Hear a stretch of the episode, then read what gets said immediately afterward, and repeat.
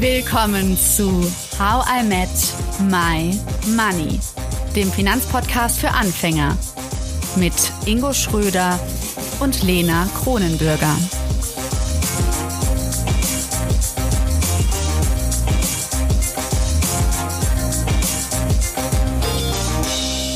Hallo Ingo. Hallo Lena. Finanzielle Bildung, das ist ein ganz schön beliebtes Thema auf YouTube, TikTok und Co. Und klar, das lockt Finfluencer und Finfluencerinnen an mit all den Vor- und Nachteilen, die es gibt.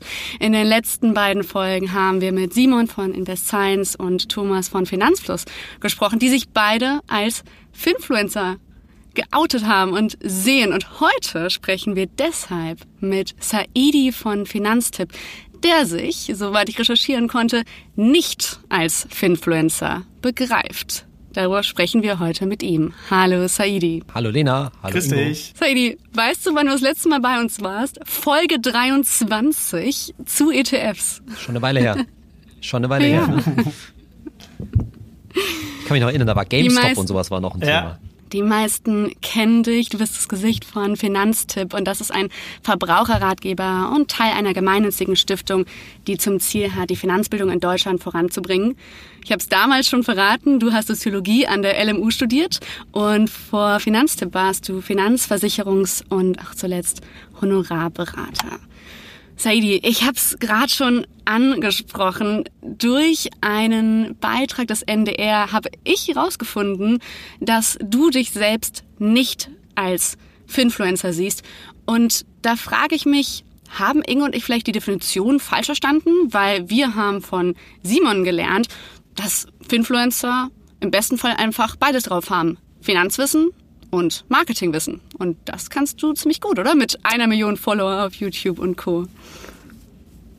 Ja, das sehe ich ein bisschen anders. Also, um es mal ganz klar, deutlich zu sagen, ich und auch Finanztipp sind keine Finfluencer. Das muss man ganz deutlich sagen. Und zwar einfach aus dem Grund, weil wir keine Finanzprodukte verkaufen. Finanztipp ist keine kommerzielle Firma. Wir sind nicht auf Profit ausgelegt. Wir sind ein Non-Profit-Unternehmen. Wir gehören zu einer Stiftung und arbeiten deshalb gemeinnützig, sind ausschließlich daran interessiert, den Leuten da, da draußen eben eine bessere Finanzbildung zu verschaffen und ihnen zu zeigen, wie sie einfach ihr Geld einfach selbst machen können. Und da geht es nicht eben in erster Linie darum, ähm, ja, Geld damit zu verdienen. Das man kann man einfach auch ganz einfach sagen, ja, wir werden niemals ein Finanzprodukt, egal was, empfehlen, weil wir dafür Geld bekommen. Sondern es ist immer andersherum bei uns. Ja, wir werden, wir machen unsere Empfehlungen, wir fragen uns, was ist das Beste da draußen? Das mache ich zusammen mit unserer ähm, Expertenredaktion. Wir machen das auch total transparent, wie wir unsere Sachen da auswählen. Und erst dann sagen wir, okay, das ist die, die Kreditkarte, der Stromtarif, der Handytarif, der ETF meinetwegen, ja. Letztlich, in den wir vor allen Dingen auch selbst investieren würden oder den wir, dass wir selbst benu- benutzt, äh, benutzen würden, auch nach transparenten, wie man es schön sagt, intersubjektiv überprüfbaren ähm, Kriterien.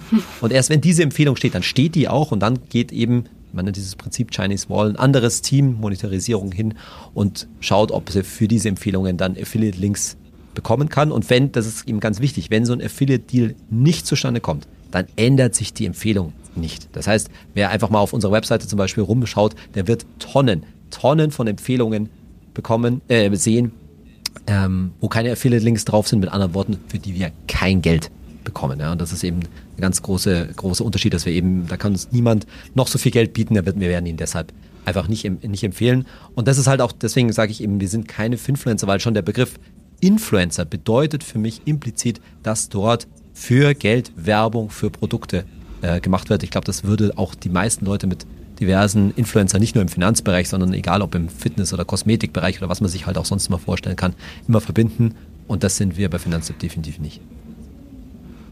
Also ganz kurze Ja- und Nein-Frage für dich. Sadi, du glaubst also oder du findest, Finfluencer und Influencer insgesamt verfolgen immer kommerzielle Interessen. Ja, absolut. Kannst du das mal handfester machen? Ich meine, jetzt werden sich wahrscheinlich einige da draußen angesprochen fühlen.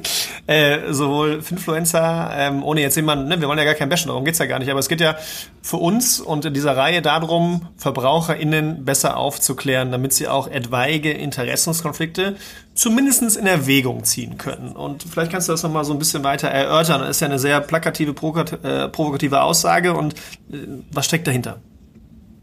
Genau, also zunächst mal, genau wie du gesagt hast, es geht gar nicht um Bashing. Ich würde ja nie jetzt sagen, sozusagen alle Finfluencer sind böse. Das würde ich auch nie sagen. Ne? Es gibt genügend Influencer oder Finfluencer, die einfach respektable, seriöse Arbeit machen. Ja? Und deswegen, da werden wir bestimmt in der heutigen Folge auch nochmal drüber reden, wo sind da die Unterschiede, wo sind irgendwie Red Flags, ja, wo kann ich sozusagen erkennen, dass hier ein Finfluencer unterwegs ist, der mir letztendlich irgendwas andrehen will, was ich, wovon ich tunlichst die Finger lassen sollte. Aber zunächst mal geht es einfach darum, zu, anzuerkennen, dass aus meiner Sicht Finfluencer natürlich, das sind entweder Selbstständige oder Leute, die das auch nur nebenberuflich machen oder sogar ganze Organisationen, die ein kommerzielles Interesse haben, die letztendlich darauf angewiesen sind, mir etwas zu verkaufen und damit letztendlich halt auch ja, bezahlte Werbung machen. Das ist, das, das ist letztendlich das, Wesen der Geschichte und ja, ich kenne zumindest, wenn man jetzt mal die Stiftung Warentest außen vor, äh, vorlässt, niemand anders, der das in einem Stiftungs Konzept macht, so wie wir, äh, wie wir das machen. Das heißt, es ist einfach nur klar, äh, klarzustellen, dass es bei uns niemals dazu kommen wird, dass wir einfach da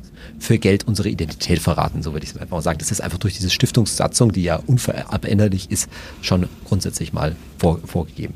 Und dann muss ich immer darauf hinweisen, ähm, würde ich sagen, dass wann immer du halt so ein kommerzielles Interesse hast, ich mache jetzt mal ein großes Beispiel, um mal auch ein bisschen im Bereich Finfluencer ein bisschen wegzukommen, weil das geht ja viel weiter daraus. Nimm doch einfach mal Check24, ja, wenn man das als, als ein Vergleichsportal nimmt. Und das mhm. gilt natürlich für alle anderen Vergleichsportale ganz genauso. Die würden ja auch sagen, hey, wir tun was für die Verbraucher da draußen, indem wir über Märkte, ob jetzt Versicherung ist oder Kredite oder was auch immer, einen Überblick verschaffen. Das ist, würde ich auch sofort so sagen. Ja, das ist auch gar, gar, da ist auch gar nichts dagegen einzuwenden, ein Vergleichsportal wie jetzt zum Beispiel Check24 da zu Rate zu ziehen. Aber bei denen würde doch auch hoffentlich die meisten sofort erkennen, dass es jetzt nicht da, dass die das jetzt nicht aus Lust und Leine oder Lust und Laune und einfach nur Verbraucherliebe machen, sondern dass die daran Geld verdienen wollen, dass die letztendlich ein Handelsunternehmen sind, die Provisionen daran verdienen von den Angeboten, die da auf ihren Vergleich, Vergleichen sind. Und da ist auch erstmal gar nichts dagegen zu sagen, solange man das einfach im Hinterkopf hat und mit der entsprechenden Vorsicht an die Sache, äh, an die Sache rangeht. Und wenn da jetzt zum Beispiel typisches, äh, man sagt immer, das ist die nullte Position auf diesen Vergleichsportalen, ganz oben so ein Ergebnis besonders beworben wird, naja, dass man da jetzt nicht einfach blind hinklicken sollte, sondern einfach mal ein bisschen genauer drauf schauen sollte, warum wird jetzt genau dieses Ergebnis besonders beworben. Und das ist für mich ein, ein Beispiel, das halt,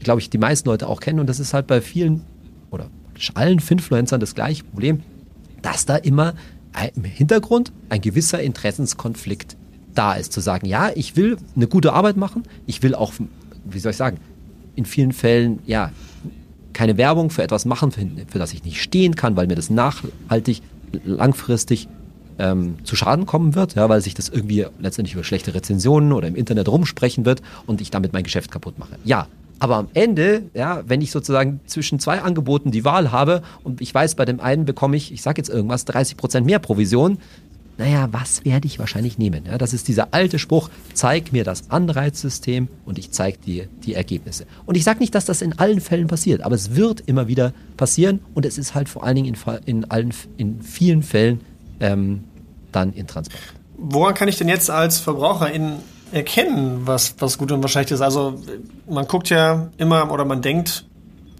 ne, oder einige denken vielleicht, okay, der oder diejenige hat jetzt besonders viele Follower ähm, ah, das heißt, das kommt nicht von ungefähr. Ähm, aber sind aus deiner Sicht Followeranzahlen bei Influencer wirklich ein Indikator für Qualität und Vertrauenswürdigkeit der Informationen? Nee, natürlich überhaupt nicht, ne? weil die Follower kommen in erster Linie darin, ob ich den Algorithmus der entsprechenden Social-Media-Plattformen weiß, gut zu benutzen, sage ich jetzt einfach mal. Ja, das versuchen wir auch, bin ich auch ganz offen. Das ist jetzt nicht so, dass wir das nicht, dass wir jetzt nicht auch äh, versuchen, sind dabei mal erfolgreich, mal auch weniger, weniger erfolgreich. Und das ist absolut überhaupt gar kein Ausweis danach einer Seriosität oder Kompetenz oder ähnliches. Im Gegenteil, ja, man sollte vielleicht mal ein bisschen genau hinschauen, wenn da irgendwie ein Video besonders viel Aufmerksamkeit erregt, ob da eigentlich nicht auch mal so eine Art von tja, zu viel versprochen, ein gewisser Skandal, irgendwie ein Hoax oder sowas in der Richtung dahinter, äh, dahinter steckt. Also das ist definitiv keine, äh, kein Ausweis. Und wenn du weiter fragst, woran kann ich das denn erkennen? Es ist total schwer. Das ist nämlich das Grundprinzip im gesamten Finanzbereich, dass sich über Jahrzehnte Banken und Versicherungen zum zunutze gemacht haben. Das ist eine äh, enorme ähm, Wissens- und Informationsasymmetrie zwischen den Anbietern, also Banken und Versicherungen insbesondere, äh, gibt und zu den Kunden. Zu den Verbraucherinnen und Verbrauchern. Denn da liegt eigentlich der Grund darin, dass sie in vielen Fällen, das ist ja Gott sei Dank schon besser geworden über die letzten Jahre, aber sicherlich nicht, we nicht weg, ähm, ja, am Ende überzogene Preise, könnte man sagen, verlangen können. Bloß dass es in vielen Fällen halt nicht als Preis wahrgenommen wird, weil die, die Provisionen nicht transparent sind. Da würden wir jetzt wahrscheinlich verschiedene Verbraucherschützer an den Karren, an den Karren fahren und sagen, ja, aber wir haben doch so viel getan mit der Regulatorik. Naja, das steht halt in vielen Fällen total im Kleingedruckten drin, in den entsprechenden Produktinformationsblättern, die nur, behaupte ich jetzt mal, relativ aufgeklärte Verbraucherinnen und Verbraucher benutzen. Das heißt, leider in vielen Fällen wird halt nicht so sehr drauf geschaut, ja, was jetzt eigentlich wirklich da im Hintergrund an Kosten für den, für den Kunden äh, anfällt. Das heißt, diese Inf Informationsasymmetrie, die ist nicht aus der Welt äh, zu, scha äh, zu schaffen. Und ganz ehrlich, das ist der eigentliche Grund, warum vor ja, mittlerweile fast zehn Jahren damals äh, Markus Wohlsdorf und Robert Hasselsteiner Finanztipp gegründet haben, weil ihnen gesagt haben, dass, da, es muss doch mal irgendwie einen Ausgleich geben. Da gibt es zwar schon erste Ansätze, aber vor allen Dingen im Online-Bereich, ja, ist das halt einfach nicht der Fall und wir versuchen seit zehn Jahren da unser, möglich, äh, unser Möglichstes den Leuten wirklich nachvollziehbare und vor allen Dingen ähm, Tipps und Informationen zu geben, die wirklich im Interesse der Verbraucher sind, wo eben kein falsches Anreizsystem dahinter liegt. Hm. Ja, ich frage mich gerade, ob das Problem eigentlich viel tiefer liegt. Also warum eigentlich so die Möglichkeit besteht für viele Finfluencerinnen und Finfluencer so hoch zu kommen. Denn du hast ja gerade schon gesagt, warum Finanztipp entstanden ist. Frage ich mich, müsste es eigentlich gesellschaftlich angegangen werden, um nochmal zum Beispiel auf Finanzbildung in Schule zurückzukommen?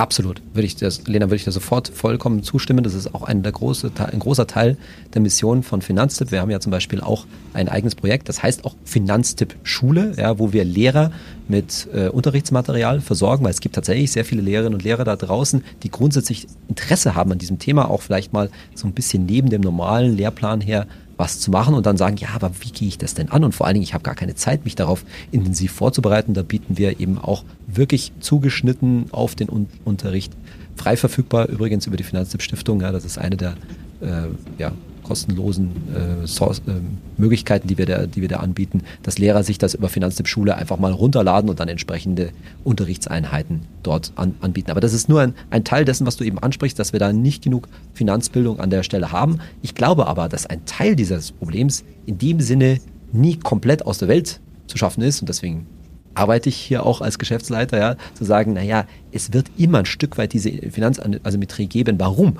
Weil das Anreizsystem einfach nur mal grundsätzlich da ist. Das beschränkt sich überhaupt nicht auf Influencer, die letztendlich nur in vielen Fällen zum Teil die Werbeträger dieser Industrie äh, sind, weil ein System besteht, Produkte herzustellen, zu machen, die kompliziert sind, die Versprechen beinhalten, die man als Verbraucherin oder Verbraucher nicht äh, durchblicken kann. Und da kann man nur heilfroh sein, ja, dass es Gott sei Dank eine Institution wie uns gibt, die versuchen, soweit es geht, da ein bisschen Licht ins Dunkel zu geben und vor allen Dingen auch mal zu sagen, Finger weg, mach's nicht, ja, also wir hätten vor, mein Gott, wann ging das los, ja, ich sag jetzt mal vor fünf Jahren oder sowas, hätten wir mal viel Geld mit Kryptowährungen verdienen können. Ne? Und wir haben da schon ganz früh ganz große Warnschilder aufgestellt. Ne? Überleg dir das bitte dreimal und nur wenn du das dreimal legt hast, hier sind die, die Kryptobörsen, denen auch wirklich ähm, vertrauen kannst. Dort kannst du deine, deine, deine Coins dir kaufen und eintauschen und so weiter. Und dann hol sie bitte dort weg.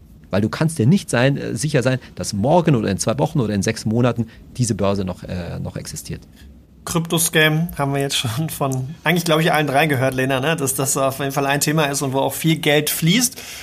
Wo ich heute noch mal so ein bisschen den Fokus drauf legen würde, also es gibt ja jetzt unseriöse Angebote, sehr unseriöse Angebote, die hoffe ich schon mal die meisten erkennen können, weil wenn man aus 5 Cent in einem Jahr eine Million machen soll oder, oder in 60 Sekunden. Ja, ich, sorry, Ingo, wenn ich dich da unterbreche, weil ich glaube es nicht. Also man kann das nicht oft genug mhm. sagen, weil es, es gäbe diese ganzen Angebote nicht, wenn nicht immer noch sehr viele Leute drauf reinfallen würden. Das ist leider so. Die eigene Gier im Spiegel zu erkennen, zu sagen, boah, also wenn das jetzt gut geht, ja, was, was ich mir dann davon kaufen könnte oder dass ich dann früher zum Arbeiten aufhören könnte, die ist so stark. Diese, diese Mechanismus der Gier ist im Menschen so, so krass angelegt, ja, dass es immer wieder diese Erinnerung braucht und auch darauf hinzuweisen, ja, es ist leider mit diesem schnellen Satz, ja, wenn es zu, also ich sage das ja auch immer wieder, ne, wenn es zu gut ist, um wahr zu klingen, dann ist es wahrscheinlich wahr, ist es ja, wie soll ich sagen, ist es nicht getan, aber den muss man, kann man nicht oft genug loswerden und immer wieder auf die entsprechenden Sachen hinzu, hinzuweisen. Denn nochmal, warum sind so viele Finfluencer, also wie du es ja sagst, unseriöse Finfluencer da draußen so erfolgreich, weil der Zugang zu den Leuten über Social Media so leicht ist und dieses, diese Gier vom schnellen Reichtum immer noch, insbesondere aus meiner Sicht übrigens ein ganz klarer Geschlechterbias, ja, gerade bei jungen Männern sehr, sehr wirksam ist. Was gibt es noch an zusätzlichen Red Flags? Ich habe ja gerade quasi eine genannt und du ja auch schneller Reichtum, Gier wird ausgelöst. Wie welche Methoden haben solche unseriösen Finfluencer noch, worauf unsere ZuhörerInnen, unsere Community achten kann, was eben Warnzeichen sind aus deiner Sicht?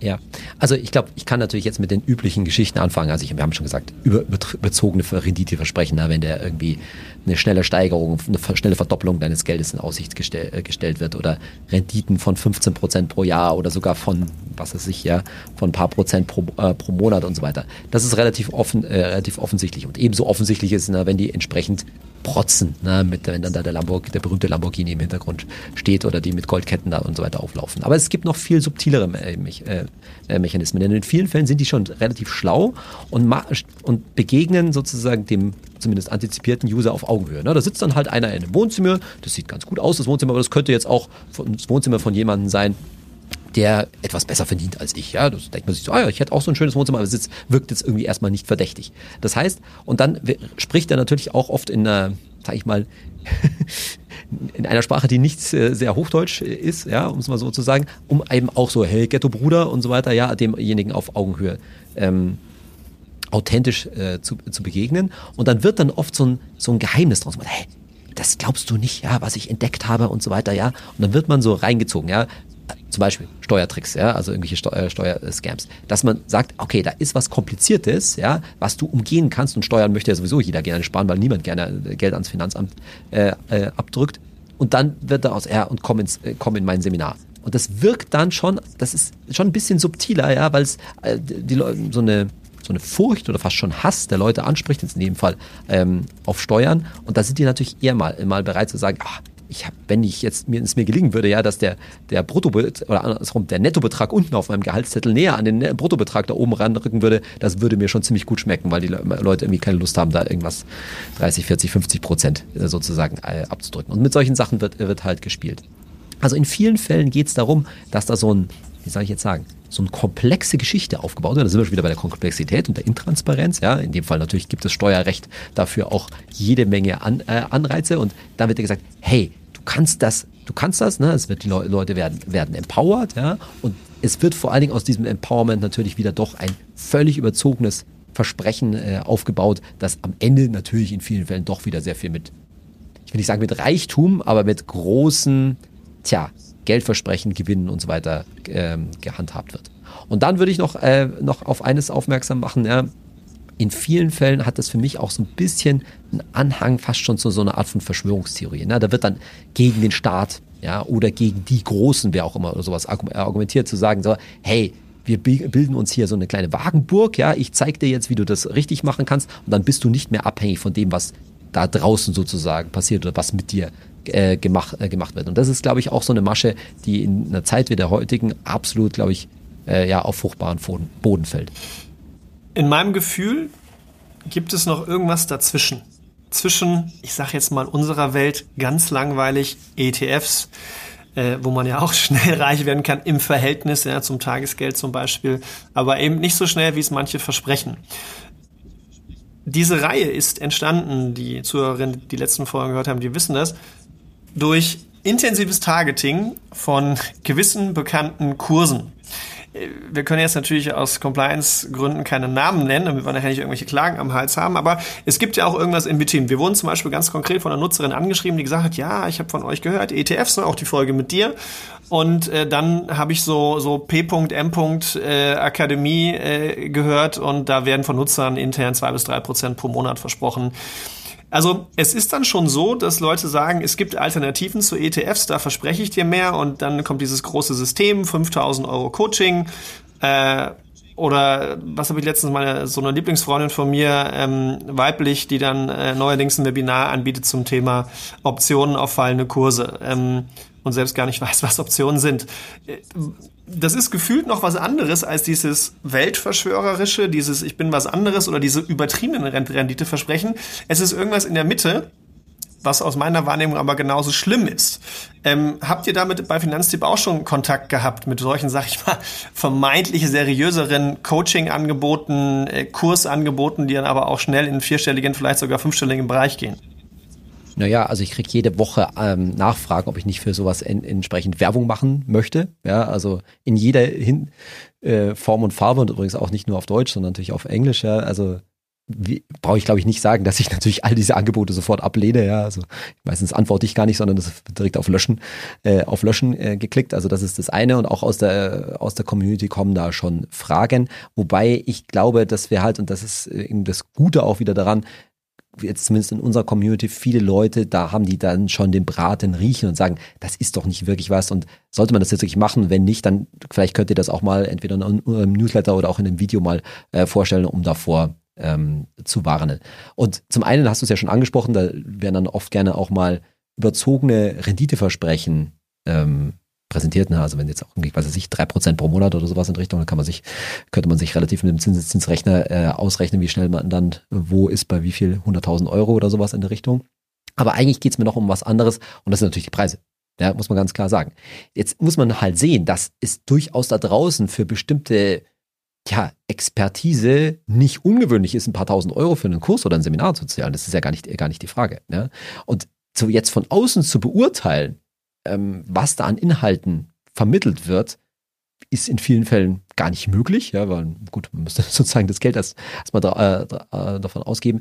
Der, die wichtige Message ist aber, dass es in den aller, allermeisten Fällen überhaupt nicht notwendig, notwendig ist. Weil jeder, und das ist eine ganz klare Message von Finanztipp zu sagen, du kannst dein Geld einfach selbst machen. Du brauchst für das, für die allermeisten Geldangelegenheit in deinem Leben. Brauchst du keinen Kurs machen, du brauchst nicht mal in den meisten Fällen irgendeinen Berater, in seltenen Fällen vielleicht mal einen Versicherungsmakler, wie du ja gesagt hast, Ingo, ne, über einen einfachen, simplen ETF-Sparplan. Da kann man natürlich das noch ausbauen, aber ja, das ist ja mein Vier-Töpfe-Prinzip. Du sagst, du hast in deinem Leben nur ein Girokonto, eine Kreditkarte, ein Tagesgeldkonto und ein, ein, äh, ein ETF-Depot und nichts, aber auch gar nichts anderes, nicht mal eine eigene Immobilie übrigens, ja, wirst du wahrscheinlich sehr viel besser aufgestellt sein als die allermeisten, ja, also, oder sagen wir so, als die viele andere Deutsche, einfach nur deshalb, weil du keine Fehler machst weil du dich nicht auf irgendwelche Sachen einlässt, die du nicht verstehst oder nicht meinst, irgendeinen so Kurs machen zu müssen, für die du dann viel Geld ausgibst, wo du hinterher dann entweder damit sogar noch Geld verlierst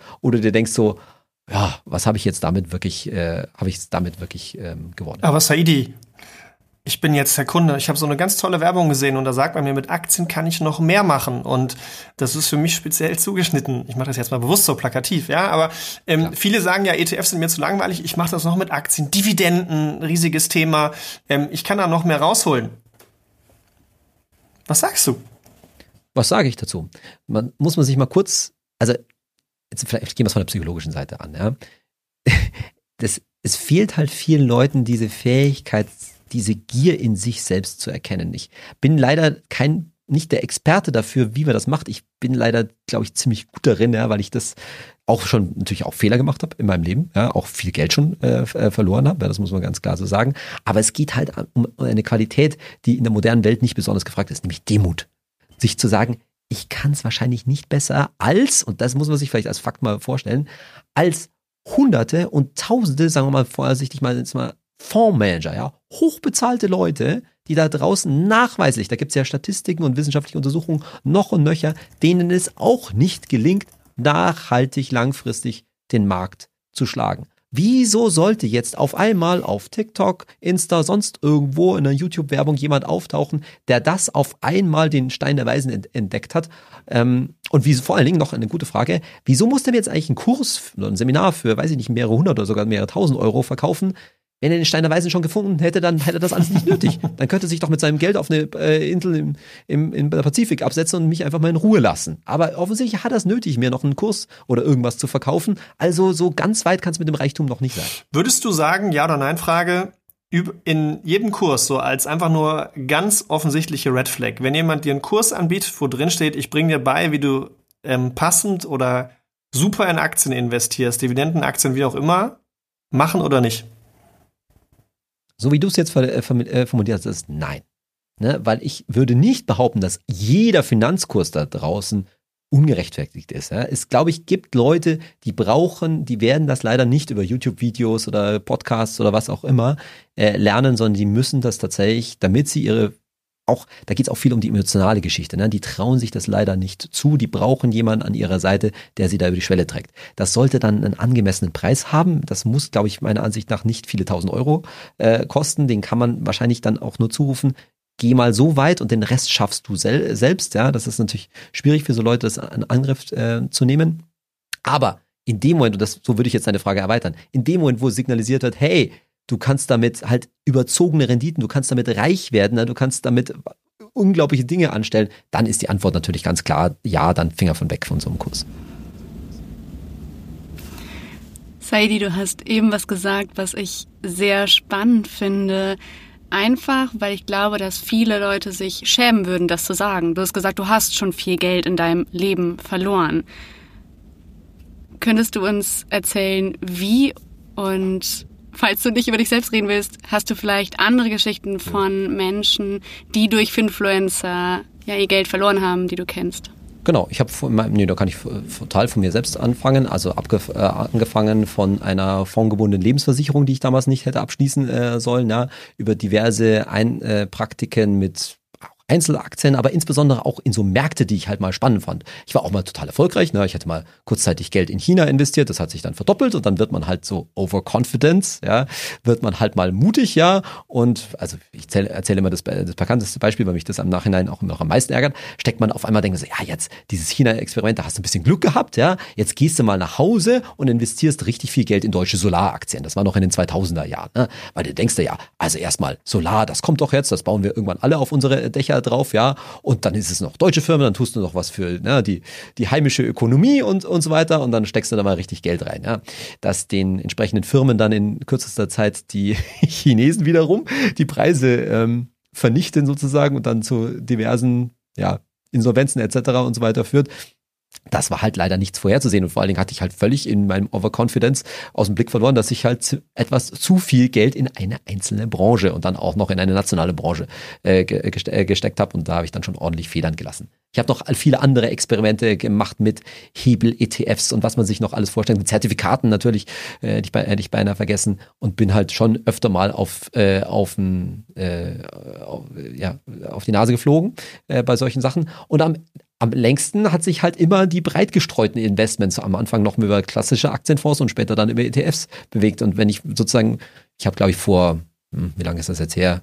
So sechs, sieben, acht Jahren und so weiter, habe ich gesagt, erstens habe ich gar keine Zeit mehr wegen meinem Job, mich da um diese Sachen zu, äh, zu kümmern. Und zweitens, wenn ich mir kurz, da sind wir wieder bei der Demut, mir in den Spiegel schaue, diese ganzen Experimente haben sich wahrscheinlich im Ende so auf Null summiert. Wahrscheinlich habe ich sogar eher noch Verluste, Verluste damit, äh, damit gemacht. So genau ein Buch habe ich darüber nicht geführt. Lass das doch alles vereinfache deine, ähm, deine Finanzen, simplify your money, ja. Nur noch, ETF, nur noch ETF, die ganzen Konten, dieses Tageszell, äh, Tagesgeld-Hopping habe ich auch irgendwann abge äh, abgeschafft, nur noch ein Tagesgeldkonto. Äh, und dann musste ich mir auch um diese Sachen viel weniger Gedanken machen und hatte viel mehr auch gedanklichen Freiraum, mich zum Beispiel um YouTube-Videos zu kümmern. Das finde ich ganz, ganz, das, was du gerade gesagt hast, dieses unterm Strich habe ich damit wahrscheinlich äh, gar nicht mal Gewinn gemacht. Ich finde das auch bei diesen Kursen, die irgendwelche Renditeversprechen sagen, dass die Nutzer so und so die Rendite gemacht haben. Also jeder, der mal selbst Zertifikate, Einzelaktien und sonstige Vermögenswerte gern hat, weiß, dass auch in Zeiten von Digitalisierung, gerade mit verschiedenen Arten von Vermögenswerten das eigene Tracking von der tatsächlichen Rendite super schwer ist. Also, dass irgendjemand wirbt, damit meine äh, äh, Kursteilnehmer haben die und die Rendite gemacht oder machen tendenziell die und die Rendite, ist vollkommen utopisch. Ja, das ist gelogen. Das ist schlicht und ergreifend. Das ist nicht machbar. Ingo, vielleicht da noch so, ein, äh, so eine Beobachtung, die ich auch unter Kollegen zum Teil mache, aber auch aus der Community ab und zu wahrnehme, wenn wir irgendwie so mal einen Chat haben oder sowas in der Richtung, in einem Live-Room vielleicht, dass auch da bei uns wieder psychologisch ein Wahrnehmungsbias besteht. Und der übrigens, glaube ich, um jetzt auf unser ursprüngliches Thema zurückzukommen, bei Finfluencern auch besteht. auch bei Finfluencern, glaube ich, besteht in vielen Fällen ein Overconfidence Bias. Mit anderen Worten, ich glaube, dass einige von denen wirklich daran glauben, was sie da erzählen. Die hatten einfach in ihrem Leben Glück, nicht mehr anders, Glück. Das war auch in bestimmten Zeiten, zuletzt war es vielleicht ein bisschen schwieriger, ja, aber im Krypto-Boom etc. war das auch nicht so schwierig. Die denken vielleicht wirklich, dass sie das den Leuten beibringen können und ihnen äh, beibringen können, wie sie halt innerhalb kürzester Zeit ihr Geld verdreifachen oder äh, irgendetwas, ja. Und sehen nicht, und die wollen, die machen es, also manchmal denke ich mir das so, ich kenne die jetzt zu wenige persönlich, aber also manche der Werbungen wirken tatsächlich weniger gespielt als andere. Und dann denke ich mir, der glaubt vielleicht wirklich daran. Der sieht das Risiko tatsächlich nicht. Der kann das nicht, weil er halt einfach auf so viel, äh, so viel Kohle schon sitzt und die Rückschläge dann vergleichsweise die vorherige Rendite halt nicht aufgefressen haben, dass er glaubt, das kann ich, äh, das kann ich äh, reproduzieren. Was ich damit sagen will, ist, egal ob es um Finfluencer geht oder auch um den Kollegen, der mit seinem letzten Aktientreffer äh, wirbt, ist diese dieser Information Bias, ja, dass wir in sozialen Situationen immer viel mehr, jetzt kommt der Soziologe durch, in sozialen Situationen immer viel mehr über unsere Erfolge als über unsere Misserfolge reden. Ja, das wirst du immer haben. Und selbst wenn dir jemand einen Misserfolg erzählt, selbst ich habe es ja vorher gemacht, ich muss dann erzählen, ja, mit China war ich erfolgreich, ja, aber mit deutschen Solaraktien dann nicht, ja. Ich hätte auch mal den China-Anteil weglassen können. Ich glaube, da hat es mich auch gerade schon wieder äh, eingeholt, ja. Wir nehmen aus unserer Umgebung, oder wir, wir kommen aus unserer Umgebung in aller Regel nur positive Informationen über irgendwelche Spekulationen, würde ich natürlich sagen, war. Die Fehlspekulationen kommen meistens halt nicht raus, weil man sich halt ungern dann auch noch in Public oder zumindest unter seinen Peers in den Spiegel schaut und sagt, ja, da habe ich mich mal übernommen. Hm. Sadie, du hast mich mit dieser Folge nochmal total inspiriert, da finanzpsychologisch hinzugucken, auch weil du nochmal die Gier so betont hast, aber auch die Überlegung, warum brauchen wir eigentlich Kurse? Denn genau du, Finanztipp, ihr bereitet die Informationen so vor, dass man sie einfach verstehen kann, dass man sie selbst anwenden kann. Wir genauso, du warst bei unserer ETF-Folge ja auch als Experte dabei. Wir haben alles erklärt im Podcast. Man kann mit uns live quasi investieren zu Hause, nachdem man alles selbst verstanden hat und für sich analysiert hat. Das heißt, die Informationen sind da, kostenlos. Warum also einen teuren Kurs kaufen? Und ich finde, Ingo, das ist auch unser Steckenpferd Finanzpsychologie. Da schauen wir nochmal auf jeden Fall in dieser Reihe hin. Sai, danke für deine ehrlichen Einblicke und für deine warnenden Worte. Ich glaube, das ist nötig. Ja, sehr gerne. Und Dankeschön. Hat, hat mir Spaß gemacht. Danke dir, Sadie. Macht's gut. Ciao, ciao. Tschüss. Danke, dass du zugehört hast und toll, dass du ein Teil von How I Met My Money bist. Wir hoffen, dir hat diese Folge gefallen. Um keine Folge zu verpassen, klick einfach direkt auf den Abonnieren-Button auf Spotify, Deezer und Apple Podcasts. Für weitere Tipps und Tricks und Informationen, damit du dein Geld und dich besser kennenlernst, folge uns auf Instagram, Twitter, Facebook und LinkedIn. Dort kannst du uns auch immer schreiben, falls du Fragen, Feedback oder Themenwünsche hast. How I Met My Money wird gesponsert von der Maiwerk Finanzakademie. Spannende Online-Kurse für deine finanzielle Zukunft zu ETFs, Immobilien und Altersvorsorge. Natürlich gibt's für dich Rabatt. Schau dafür einfach in die Show Notes. Bis zum nächsten Money Monday. Wir freuen uns schon.